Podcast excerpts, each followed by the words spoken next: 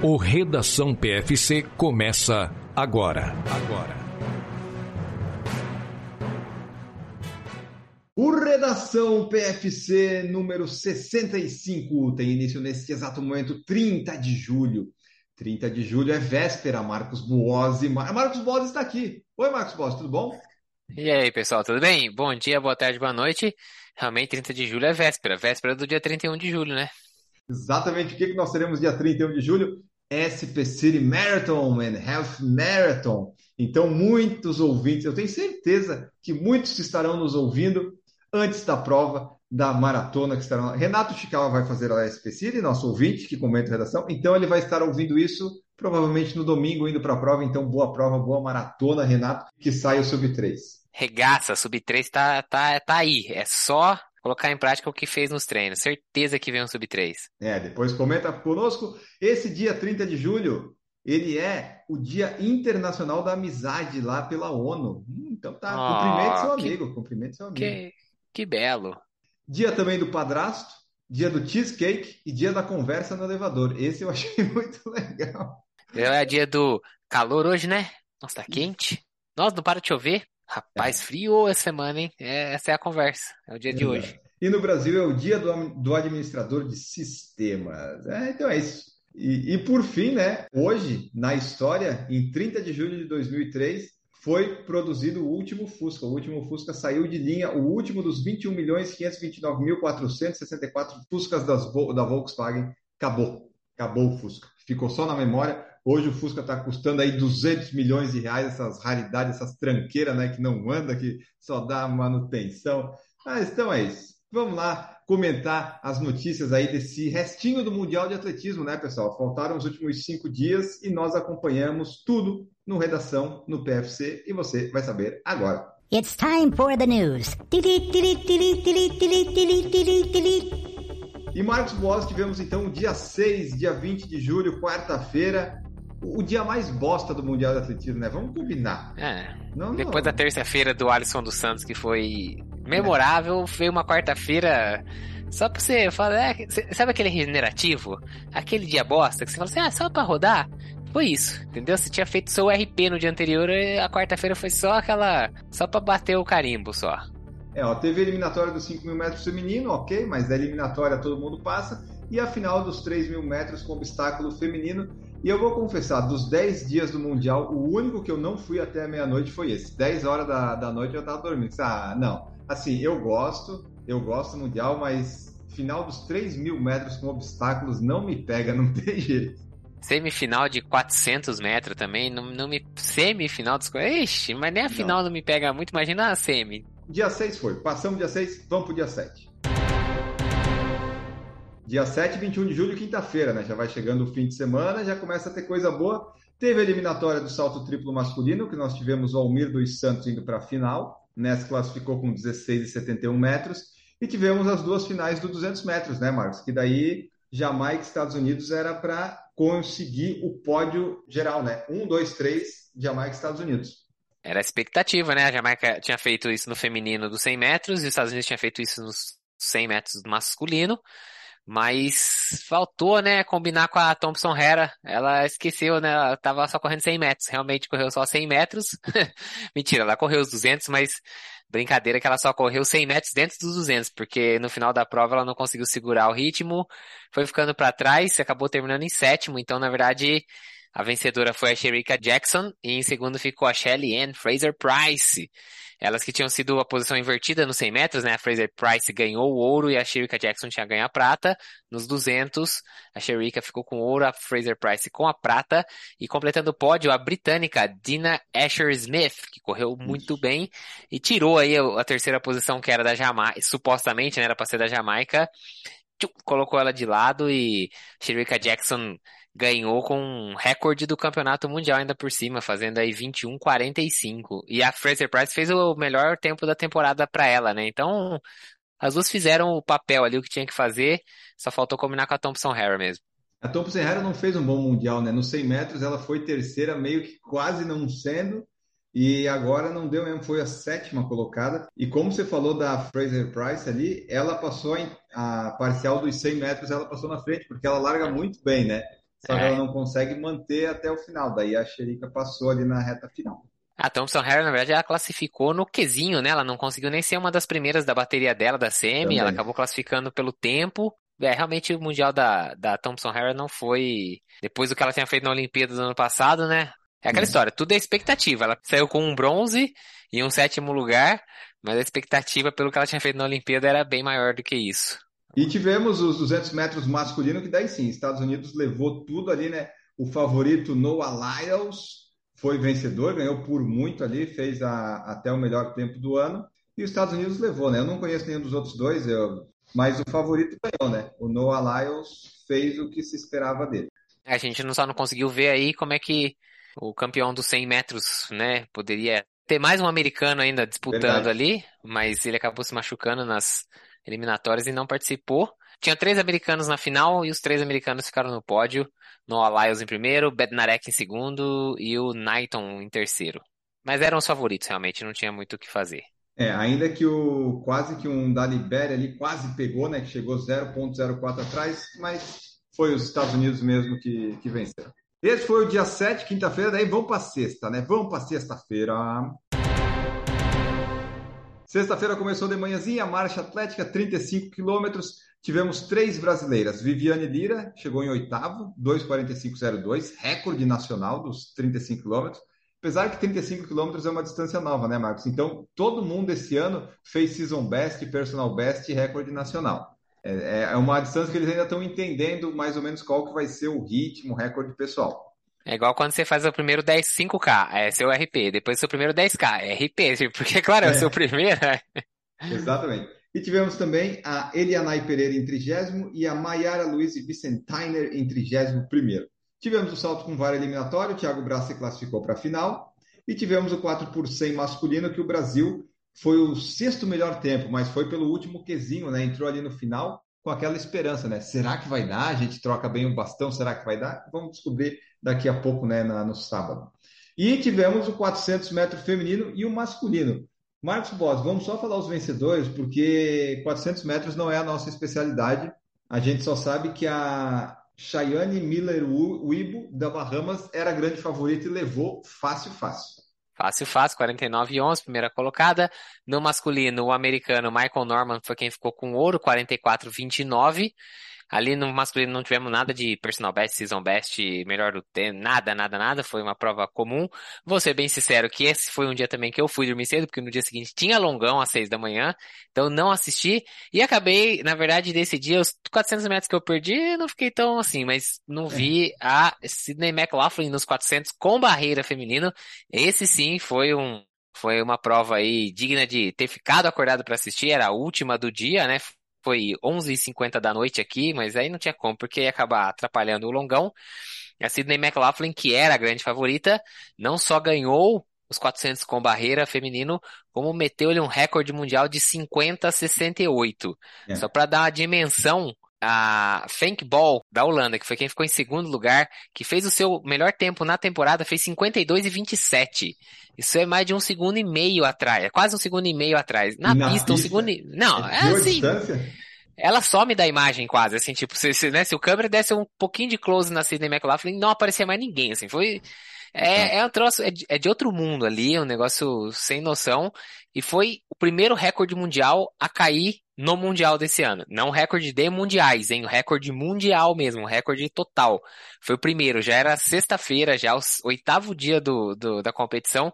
Foi o primeiro recorde mundial a cair, Sidney McLaughlin dos Estados Unidos. E esse tempo dela daria o sétimo lugar nos 400 metros ali feminino. Se você olhar os 50, 68 dela, ia, ia é chegar verdade. ali em sétimo colocado.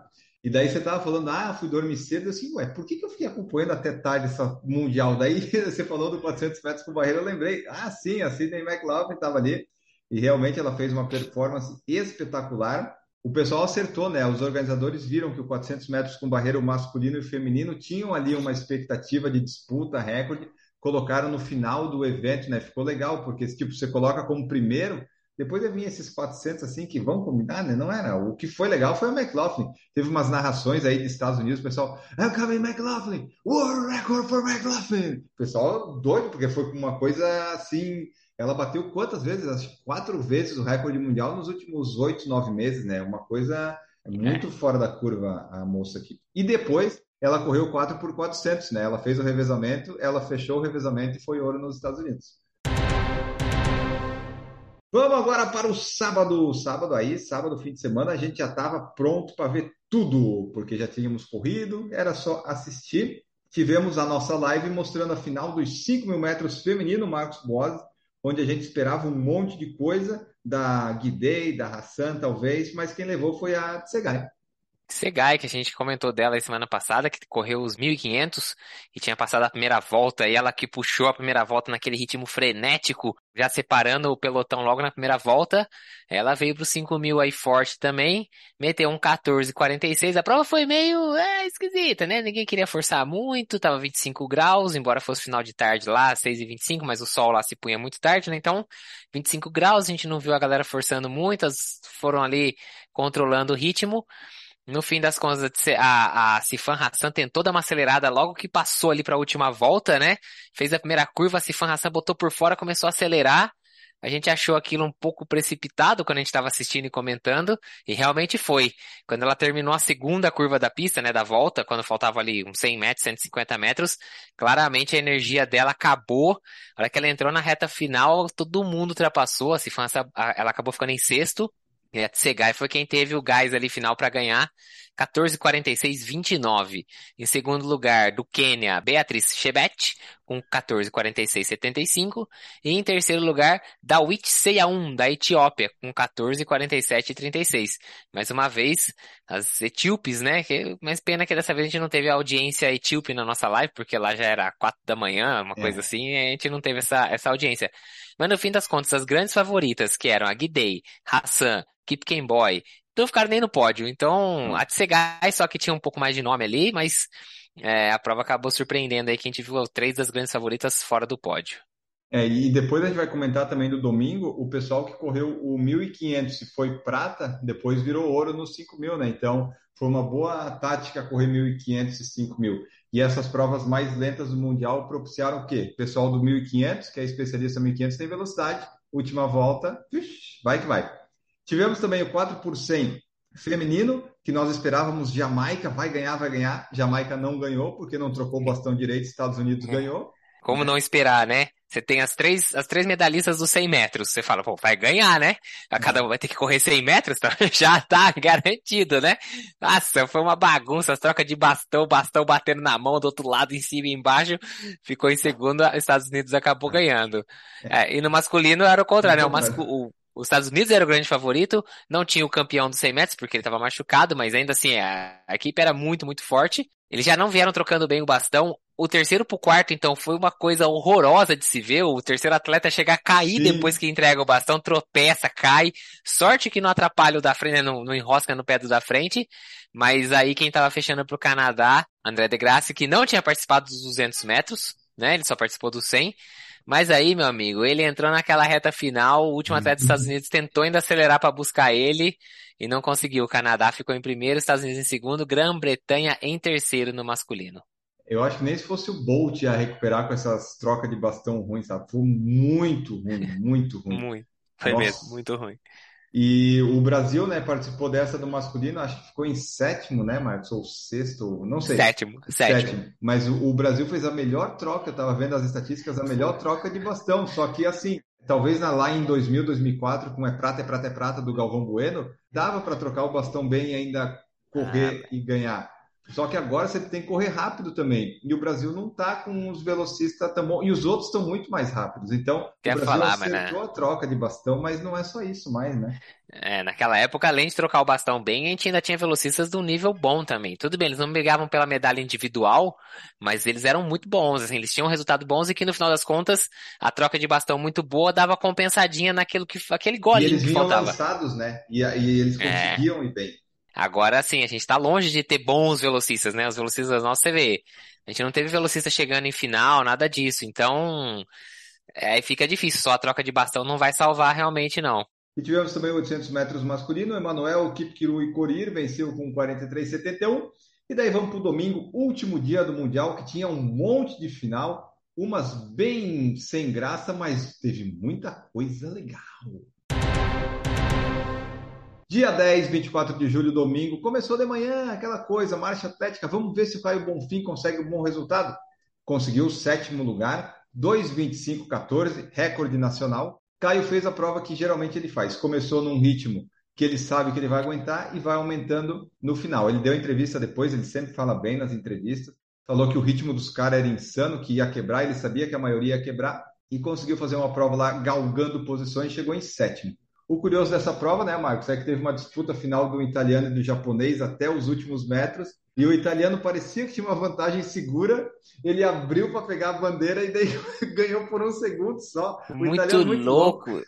Ele é muito louco. Agora que eu tava assistindo aquilo, eu falei, não é possível que ele foi pegar essa bandeira. Tipo, ele desvia assim, né? Os dois estão alinhadinhos assim. O japonês naquela loucura tentando acelerar sem tirar o pé do chão ali, os juízes tudo de olho nele. O italiano vai lá no cantinho lá para pegar a bandeira e volta, faz mó zigue-zague. Eu falei, é muito louco esse cara, mano. Meu Deus. Mas ainda assim conseguiu ganhar. Exatamente, ó, deu certo pro, pro italiano. O japonês atrás tava uma cara daquele de samurai que vai se suicidar se não conseguir, sabe? Ele tava numa gana, mas não deu. Tanto é que ele chegou, se jogou no chão, mas não deu, não deu. Tivemos também final do 800 metros feminino. A, a Ting Mu venceu, a Kelly Hodgkinson da Grã-Bretanha. São as duas aí grandes favoritas corredoras dos 800 metros. A Mu é a grande favorita, mas no finalzinho, né, Marcos? A Rod Kingston quase chegou. Foi, foi disputadinho é, ali. Oito centésimos de segundo de diferença só de uma para outra, então você vê que ficou realmente bem, bem próximo ali. É, não foi tão, tão fácil assim para a Mu conseguir essa vitória, não. No salto em distância, tivemos a vitória da alemã Malaika Mihambo. Depois eu descobri que ela tinha sido campeã mundial em Doha e olímpica. Assim, é óbvio que ela ia ser campeã esse mundial, mas eu não sabia disso até, até ela ser. A nigeriana Eze Brumi foi a segunda e a brasileira Letícia Oromelo foi a terceira. Um resultado surpreendente para todos nós, menos para ela, né? Que ela deu a entrevista e disse que ia brigar por medalha. Mas, de qualquer forma, ninguém esperava. Ela conseguiu o melhor salto da vida dela no primeiro salto ela liderou, acho que até a terceira parcial, né, Marcos? Nós estávamos Isso. esperando os 5 mil metros e ela foi lá e a gente secando o pessoal. Não, não vai dar. E todo mundo ali 6,88, 6,87, ela 6,89. Felizmente, só a Alemanha e a nigeriana passaram. Então, uma medalha inesperada para o Brasil. Essa a Letícia podia contar com ela, mas ninguém mais contava com essa. Vamos falar a verdade cá pra nós? Ela podia acreditar na medalha, mas contar duvido. Ela classificou fazendo o melhor salto da vida dela no dia anterior. Precisava ser 6,74, que seria o melhor salto da vida dela. Ela tinha 6,73 de melhor marca. No último salto do dia, no último salto dela, tudo. Ela foi lá e meteu 6,74, exatamente o que ela precisava, qualificou pelo Qzinho. Chegou na final, meteu ali um 6,89. Então você imagina, ela ganhou 15 centímetros de um dia pro outro no melhor salto da vida dela. E ali ficou, foi até, né, os, os três primeiros saltos de todo mundo, ninguém tinha passado ela ainda. Ela tava entre, ela ainda era melhor colocada, então ela foi realmente pra final, final, que as, as oito melhores podem fazer mais três saltos, né? E acabou depois sendo ultrapassada pela Alemanha e pela Nigeriana, que conseguiram as melhores marcas do ano para as duas, né? Então, assim, elas também ainda tiveram que suar aí para conseguir essas marcas. E e no final das contas a Letícia conseguiu segurar essa terceira posição. Depois você via que ela estava tentando ir no extremo, porque ela sabia que não adiantava ser conservadora, acabou queimando os outros cinco saltos, porque é isso, a pessoa é o, a melhor marca dela, não adiantava ela ir para um salto conservador, ela tem que ser sempre nos extremos, ela acabou queimando todos os saltos, porque pisando ali no, no limite do limite da tábua. Mas tá bom, valeu, 6,89, meu filho. O que, o que precisa é um salto, não precisa fazer os seis. Então, tá feito medalha de bronze para Letícia Ourumelo. Tivemos também os revezamentos 4x400 masculino e feminino, né, que fecharam ali com os Estados Unidos ganhando as duas. Fecharia o evento, mas aí teve o salto com vara que a gente vai falar daqui a pouco, daí fechou de fato. Tivemos a nossa live, que nós, enquanto esperávamos os 5 mil metros masculino, foi acontecendo a, o salto em distância, 800 metros, e nós fomos acompanhando. E os 5 mil aconteceu aquilo que aconteceu no feminino, né, Marcos? O Jacob Ingebrigtsen, que é especialista mais no 1500, aproveitou a prova muito, muito lenta, uma coisa que não deu para entender direito. Por que, que o Cheptegei fez as duas, três primeiras voltas na frente depois foi para trás? Não faz sentido se você conhece seus adversários deixar o cara que é especialista do 1500 decidir na última volta. Não pode. 31 graus de temperatura, 6 da tarde, então assim, tava um calor infernal. Aí o Cheptegei, como um dos, talvez o maior favorito da prova, né? Talvez não, como o maior favorito da prova, tava lá na frente junto com o Selemão Barega, os caras que tinham o nome ali dos mais famosos, né? E aí, beleza, puxando as primeiras voltas, o Ingebrigtsen tem indo pegar água, primeira vez que eu vi água na pista foi nesse dia, acho que por causa do calor muito alto, né? Então o pessoal tinha uma mesinha de água ali na volta, ali na pista. Mas tu sabes que depois eu li no Twitter que na verdade eles falaram assim, o Jacob ele pegou água, mas na verdade pelo análise que eles fizeram, que foi mais uma jogada mental, sabe? Para os adversários pensar, pô, o Jacob está sentindo calor. Foi pegar duas vezes a água. Pode ser um fundo de verdade, porque ele foi o único que foi pegar. Então, é. e ele mexeu com a torcida, lembra? Então eu acho que pode ter sido um jogo mental também. Porque ninguém mais pegou água. Se foi, deu certo, porque eu vou te é. falar que ele ficou ali cozinhando o galo. O Cheptegei foi caindo cada vez mais pro fundo do pelotão conforme as voltas iam passando. No primeiro momento até podia parecer algum tipo de estratégia, mas depois a gente viu que não foi, porque ele acabou fechando a prova em, na nona colocação. O Selemon Baré, que era outro favorito, foi décimo segundo. E no final das contas foi isso. Ali no finalzinho, o Ingebrigtsen, que tem muita velocidade, é um cara que vem dos 1500, né? A especialidade dele são os 1500. Botou ali na frente. O Jacob Crop da, do Quênia tentou acompanhar, mas também não conseguiu ali no finalzinho ali mesmo o Ingebrigtsen abriu uma vantagem e claramente ia ganhar, não foi nem ali na, na, na disputa ali no, no, peito. E no fim das contas, o outro atleta de Uganda, né, o Oscar Chelimo, foi quem ficou em terceiro lugar. A gente achou que era é, gay, né? Não... É, quando a, gente... a imagem tava de longe, só veio aquele cara com aquela camisetinha lá listradinha, a gente falou, ó, oh, o Cheptegei ficou em terceiro. Não, era o Chelimo que tinha ficado em terceiro, o Cheptegei ficou lá atrás. Ele fez, né? Então o ganhador fez 3,0924, o segundo colocado 13,0998 e o Gelimo 13,1020. E foi isso, o guatemalteco Luiz Grijalva, que ficou ali na frente o tempo inteiro, acabou fechando em quarto lugar. A gente estava torcendo para ele, né, Enio? Queríamos, ah. queríamos vê-lo vê no pódio. Ele é muito doido. Na eliminatória dos 5 mil metros, ele ficou o tempo todo na frente, só perdeu no finalzinho, que ele foi terceiro na bateria. É, eu tava torcendo para ele, mas não deu. Mas acho que deve ser o melhor guatemalteco da história do atletismo, talvez. E para terminar, nós tivemos os 100 metros com barreiras feminino, que foi impressionante, porque nós tínhamos a recordista mundial, que era a Kendra Harrison, mas nas eliminatórias, a Toby Amuzan, da Nigéria, bateu o recorde mundial e ninguém acreditou muito nisso, porque foi muito impressionante. E daí nós falamos, não pode fazer isso, tem que fazer isso na final. E na final ela foi lá e fez de novo, só que o da final não valeu por causa do vento. Depois eu descobri, né? Tava um pouquinho mais de vento, daí tiraram o 12,06 ah. dela, ficou valendo só o 12,12. Realmente, o vento estava acima, estava 2,5 metros por segundo, o que acabou aí invalidando essa marca dela. Ela fez essa marca na, de qualquer jeito, o recorde mundial ainda é dela, né? Ela fez 12-12 uhum. na, na, na, eliminatória, com a Kendra Harrison correndo do lado dela, né? Foi até engraçado que a gente estava assistindo, achou que a Kendra Harrison tinha feito uma, uma semifinal ruim, porque ela não, não tinha ganho, mas na verdade é porque a Musan tinha feito uma eliminatória inacreditável, né? Ninguém botando um recorde mundial. O negócio era, será que ela gastou todas as fichas dela, né? E que nada, chegou na final, meteu um 12-06, embora depois a gente viu aí que o vento acabou invalidando a marca dela.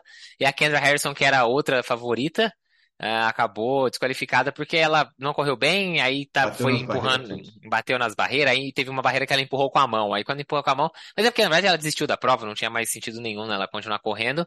Então quem completou o pódio foi a Brittany Anderson da Jamaica e depois a Jasmine Camacho Queen, que era uma das favoritas também, a porto-riquenha. É, as duas ficaram com 12-23 e a disputa teve que ir pro photo finish. Então ficou 12-224 para Brittany Anderson e 12-229. 5 milésimos de segundo de diferença entre as duas. Ficou bem apertadinho. E nesse dia a gente teve aí a, o segundo recorde mundial caindo. A gente achou que tinha caído duas vezes no mesmo dia, mas não, caiu uma vez só. Segundo recorde mundial batido no Mundial. E tivemos, por fim, para terminar tudo, o terceiro, né? Terceiro recorde mundial com Armand Duplantis, o Mondo Duplantis, o sueco lá, que está sempre tentando os recordes mundiais. Ele esperou só até o último instante, né? Mas, tipo, quando ninguém mais conseguiu passar as barrinhas, ele disse, bom, agora eu vou fazer o recorde do campeonato e depois vou tentar o recorde mundial. Porque assim, Marcos, o mais legal de tudo foi que ele tentou, fez, eh, vai fazendo um por um centímetro, e quando ele acabou, ele foi lá e deu umas cambalhotas assim, meu Deus do céu, mano, por que, que você vai fazer isso? É, ele que tinha passado aí de todos os saltos de primeira, menos um salto lá que ele claramente errou a puxada de mão, assim, ele mesmo já caiu no colchão, já consciente do erro que tinha cometido, porque o resto do corpo dele passou com muita folga. Aí ele garantiu o ouro, quando todos os outros depois acabaram esgotando as tentativas de salto, né? O Thiago Braz é importante trazer, inclusive, ficou em quarto lugar com uma marca de 5,87. Então, todos os outros atletas esgotaram suas tentativas. O Duplan já tinha garantido ouro, porque ele tinha passado dessa, da marca, acho que era uma marca de 5,90 alguma coisa, ou 6 metros, uma coisa assim. Ele garantiu o ouro com isso. Aí ele pediu, sobe para 6,06, que seria o recorde dos mundiais. E ele foi lá, pulou e conseguiu o recorde de campeonato. E aí o que, que tinha que fazer? Recorde mundial. Vamos tentar bater o recorde indoor, que era de 6,20. Colocou o quê?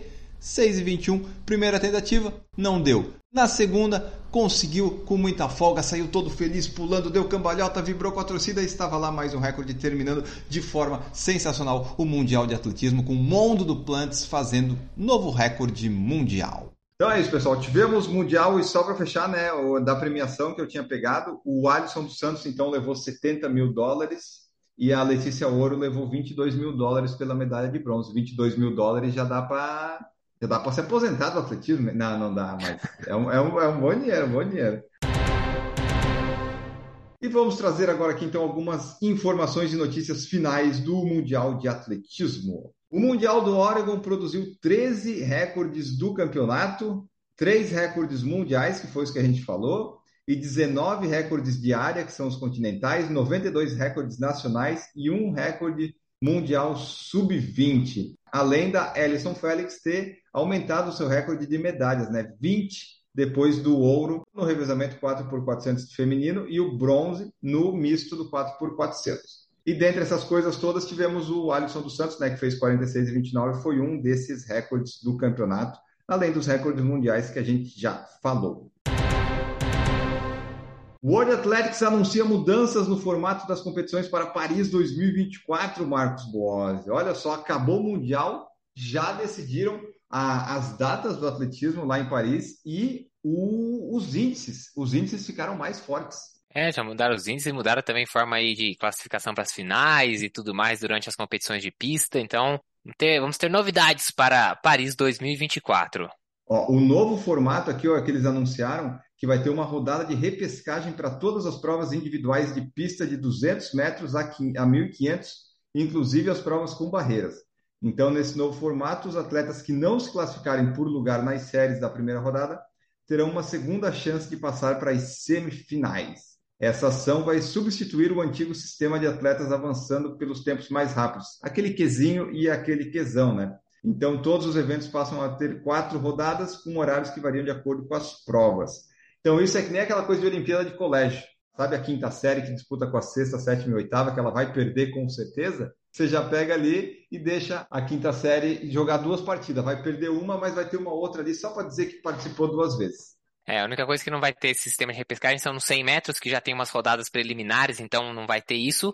E também nas distâncias mais longas, né? 5 mil e 10 mil, porque aí é sacanagem você colocar mais uma rodada pra turma que já correu mais devagar correr. Então você, aí, é, vamos falar a verdade, pra que que serviria, né? Se você colocar os lentos para correr mais uma vez. Aí, não, bobeira. Então, nessas provas aí, a, a, o sistema continua o mesmo.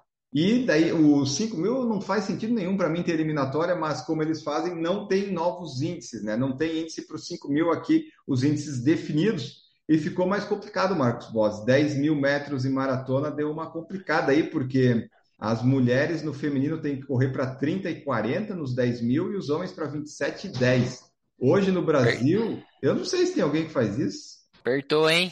Apertou, apertou. Maratona também ficou mais complicada agora. Olha essa maratona feminina, 2,28. É. Hum, rapaz, hum, vai ser difícil, hein? E na masculina, 2,09,40. Eita, Danielzinho se, só. Você quer falar, pelo do ano passado, só o Danielzinho que vai, né? O José Márcio eu não lembro quanto é que ele fez. É, eu também não lembro de cabeça, não. Mas é, ficou apertado. O índice era 2,11,30 e foi para 2,9,40. E Isso. o Paulo Paula, por exemplo, ele fez 2,9,50. Então ele já ia perder essa o período de classificação já está definido: 10 mil, 20 quilômetros da marcha e provas combinadas de 31 de janeiro de 22 a 30 de julho de 23.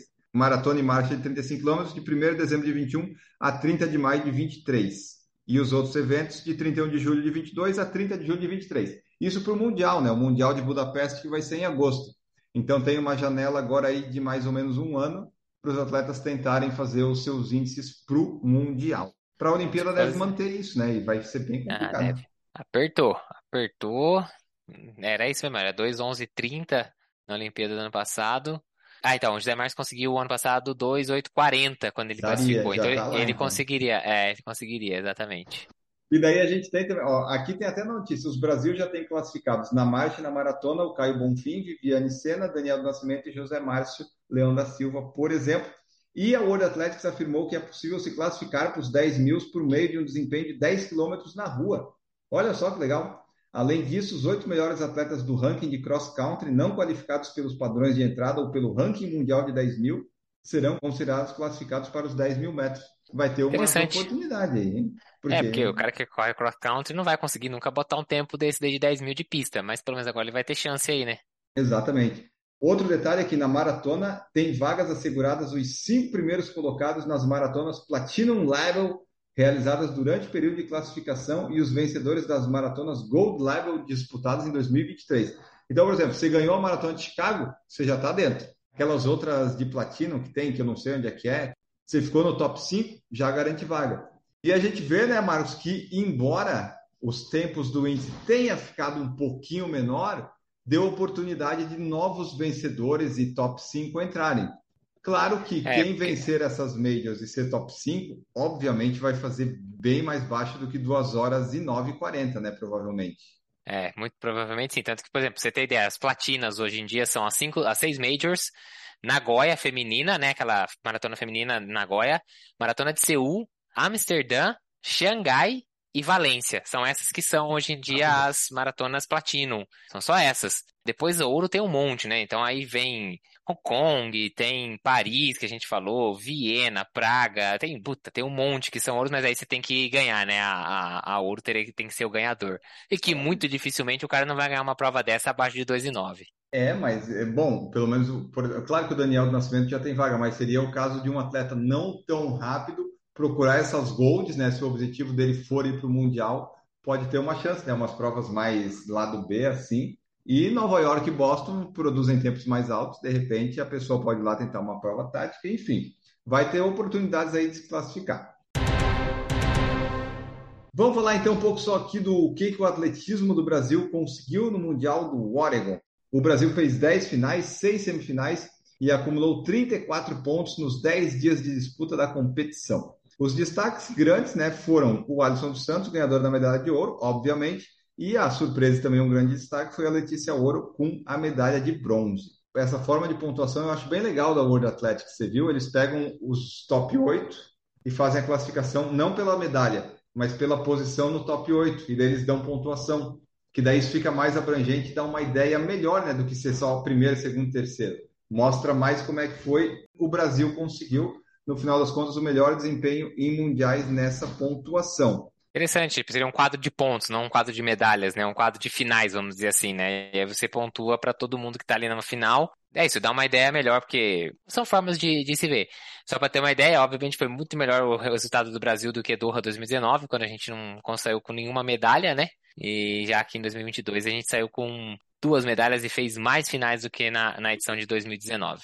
Ó, só para trazer o pessoal, quem que fez finais? Alisson dos Santos ganhou, Letícia Ouro foi bronze, Thiago Braz foi quarto no salto com vara, Darlan Romani quinto no arremesso do peso, Caio Bonfim sexto no 20 km da marcha e sétimo no 35, Almir dos Santos no salto triplo foi sétimo, o revezamento 4 por 100 foi sétimo, a Viviane Lira no 35 da marcha foi oitava e o Daniel do Nascimento pegou um top 8. Então, se ele ficasse em nono, já não ia estar nessa classificação aqui, você vê, né? A maratona, apesar de ser diferente, pega o top 8 também. É, exatamente. Só aquela comparação dos pontos, em Doha o Brasil tinha feito 25 pontos, né? Então a gente sai com 34 agora. Que Doha 2019, embora a gente não tenha ganho nenhuma medalha, tinha sido o melhor resultado do Brasil por pontos, né? Com os 25. E agora a gente saiu com 34 pontos no total. Esse sistema de pontuação é legal porque é quando você chega na final, né? Top 8 é final, é aquele negócio da premiação lá que a gente falou do premiação em dólar. Então, uhum. mostra que, pô, pelo menos está classificando o pessoal porque depois o Guilherme Roseguini falou a entrevista lá que ele tinha feito com o Bichara lá, que é o, o diretor técnico da CBAT, eles querem refinar para o próximo Mundial para levar talvez um pouco menos de atletas, mas mais atletas que têm chance de medalha, né? e daí eles vão investir nisso aí para melhorar esse top 8. O Brasil, claro, ele não tem uma tradição tão grande quanto no atletismo, nem os Estados Unidos, que fez 300 e poucos pontos. E o que eu li, Marcos, os brasileiros tiveram duas competições assim a nível nacional para classificar para o Mundial. Então eles se esforçaram muito nessas duas do Nacional e podem ter chegado cansados no, no Mundial. Essa era uma das hipóteses. Mas também o Brasil, ele, mesmo chegando descansado, ele nunca conseguiu grande coisa, né? Então eu acho que é mais a questão de ter lugares para treinar, centros de treinamento, ter esses campings para melhorar né, o treinamento para chegar no Mundial, aí pegar uma experiência, fazer um season best, personal best, tipo a Letícia. Fez season best, personal best, vida best, né? Fez tudo best. Então ela foi o exemplo do atleta que é o que eles gostariam que fosse lá, né? Você não precisa necessariamente ser medalhista ou ser finalista. Ser finalista seria ótimo, é claro mas você tem que fazer pelo menos o mínimo dos mínimos é o seu season best lá, que é o seu pico de performance, tem que ser lá, né? É, é o que a gente espera, né? E esse não é. Estava falando da questão da gente ter estrutura, né? Lugar para o pessoal treinar e tudo mais, a gente precisa ter material acima de tudo, né? Material de pessoas, eu quero dizer assim, ter gente. E aí. Porque é isso, como é que a gente acha um Alisson dos Santos? A gente põe 10 mil, 15 mil, 50 mil, 100 mil moleques para correr. E a gente vai achar um Alisson dos Santos, que tem talento, que não adianta falar que não tem uma contribuição, tem muita contribuição no talento e que está disposto a viver o que precisa viver para desenvolver esse talento. E é isso, é uma peneira que sei lá quantos mil para sair um. A questão é que se você só expõe 10 mil, você só vai achar um. Se você puder expor 200 mil, você vai achar 20. E assim, né? Tipo, obviamente, eu tô fazendo as extrapolações ridículas. Vocês, é, é, vocês entendem o que eu quero dizer. Então, a gente precisa, além de tudo, de ter toda essa estrutura e tudo mais, a gente precisa ter também o pessoal exposto a isso. Mas, bom, foi assim, foi o melhor resultado, no fim das contas, né? A gente não pode criticar agora, porque, no final das contas, é o melhor que a gente já fez na história dos mundiais. Então, né, acho que tem lá, tem seu valor o trabalho sendo desenvolvido medalha de ouro, medalha de bronze. Só essa medalha de ouro e a de bronze que a Letícia e o Alisson conseguiram fez subir, né? Porque acho que é oito pontos para primeiro, seis para segundo, já dá uns 14 pontos, subiu, já foi lá para o quadro. Então vamos ver aí nesse próximo ciclo aí de um ano que se inicia, o pessoal vai dar uma descansada, voltar para a Diamond League treinar, torcer para ter melhores resultados ainda lá no Mundial. E para terminar essa redação, vamos falar do Alisson dos Santos, porque ele voltou, né? O Alisson dos Santos voltou, personalidade, todo mundo comemorando, ele é muito simpático e carismático. Vou falar que a única coisa que me incomoda nele são aquelas gírias. Mas ele é, 22 é anos, é novinho, né? Vai ficar aquelas coisas de esquece, esquece. Aquilo ali, mas ok, é o jeito dele, muito legal, bacana, mas é que é jovem, né? O jovem é assim. Então tudo bem, não tem problema. Mas ele chegou, entrevistas e tal. Mas o fato, Marcos, mais interessante foi que as sapatilhas personalizadas ficaram retidas no aeroporto, porque ele ficou quatro meses treinando lá no CT, né? Conseguiu condição treinando, foi acumulando material, material, não conseguiu trazer toda a bagagem ele. E o que aconteceu? Ele, ele recebeu esses presentes lá da Adidas, que é a patrocinadora dele, e quem levou a outra parte do, do material foi o repórter do canal Olímpico do Brasil, o João Barreto. E o João chegou com essas sapatilhas número 43, que não era o tamanho dele, não tinha nota fiscal, porque foi um presente da Adidas. O que aconteceu? A alfândega não vai passar, vai ficar aqui e ficaram retidas cinco palhas e a taxa aplicada pela alfândega aqui no Brasil foi de 150 dólares por parte de sapatilha para liberar, para não ficar retida. Obviamente, o João Barreto não fez o pagamento da taxa naquele momento, né? A sapatilha fica retida durante um tempo ali na alfândega. É, se pagar, é liberado. Eu realmente espero que alguém tenha um pouco de bom senso lá na, na alfândega, alguém que trabalha, algum agente alfandegário, alguém superior, não sei, e perceba que não faz o menor sentido você querer tarifar um troço desse, porque não é uma importação, ninguém está trazendo isso para venda nem nada. As sapatilhas são personalizadas, tem o nome do, do atleta, do Santos. Provavelmente, não, quando fala que é número 43, deve ser número 43,2 se ele for, se for preciso, porque é isso, esses caras têm a sapatilha, o pé medido, não é? Ele não compra a sapatilha da prateleira que tem ali na loja, não entra no site para comprar. Então, assim, gente, Sabe aquela história do, do estagiário que quer mostrar trabalhos? Não é possível, só pode ter sido um porra do estagiário que tava ali e fez é. uma cagada dessa. Ah, meu Deus do céu, é de cair o cu da bunda. O bom é que deu repercussão, então provavelmente é, vai ser liberado isso, vai chegar numa instância superior, eles vão liberar. né? E se não fosse lá, eu acho que a Adidas ia pagar, tipo, ia dar 150, sabe, para cada par e libera, sabe? Se não tivesse chegado na, na grande mídia no Redação PFC, por exemplo. E, né, se fosse o caso, o Alisson dos Santos ganhou 70 mil no Mundial, né? Dá, dá ali meio Não, não, faz falta, faz falta porque o atletismo brasileiro não tem dinheiro assim sobrando. Não, eu ia falar pra Adidas, manda tudo de novo. Quem mandou me entregar lá agora vai ter que mandar de novo é, pra cá. Pode mandar, exato. quero nem saber, o problema é seu muita regra, burocracia. Você tem que seguir algumas, mas não é exatamente 100% que você tem que fazer isso, né? Tem casos e exceções, mas é isso, né? O atletismo, quem que dá bola para o atletismo? O, fiscal só deve dizer isso. Não, esse cara aqui tem 1,70, essa sapatilha 43, cinco pares. Não, cadê a nota fiscal? Vou reter. Então, mas em até 30 dias eles resolvem para não ir para leilão. E se for para leilão, alguém vai ter que comprar para devolver pares. É verdade, isso é uma boa. Mas então tá, pessoal, eram essas as nossas notícias de hoje aqui do Redação, comentando o finalzinho do Mundial, alguns resultados, fatos e curiosidades. Esperamos que vocês tenham gostado aí desse episódio, que pode ter ficado um pouquinho mais longo do que deveria, mas o Mundial merece, vocês merecem escutar grandes, grandíssimas informações aqui. E agora nós vamos embora. Marcos Boas, muito obrigado por participar aqui conosco. Vamos fazer o longão, porque tem que fazer treino longo aí para maratona. É isso aí, pessoal. Valeu. Até o próximo episódio. Vamos embora treinar agora. Para você que está escutando antes da SPCity e vai participar da SPCity, seja na meia maratona, seja na maratona, uma boa prova para você. Se você não treinou, uma boa sorte para você.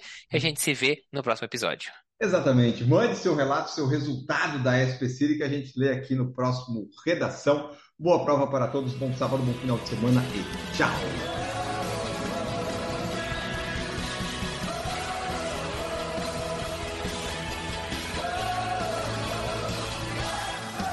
Produção por Falar em Correr, podcast multimídia.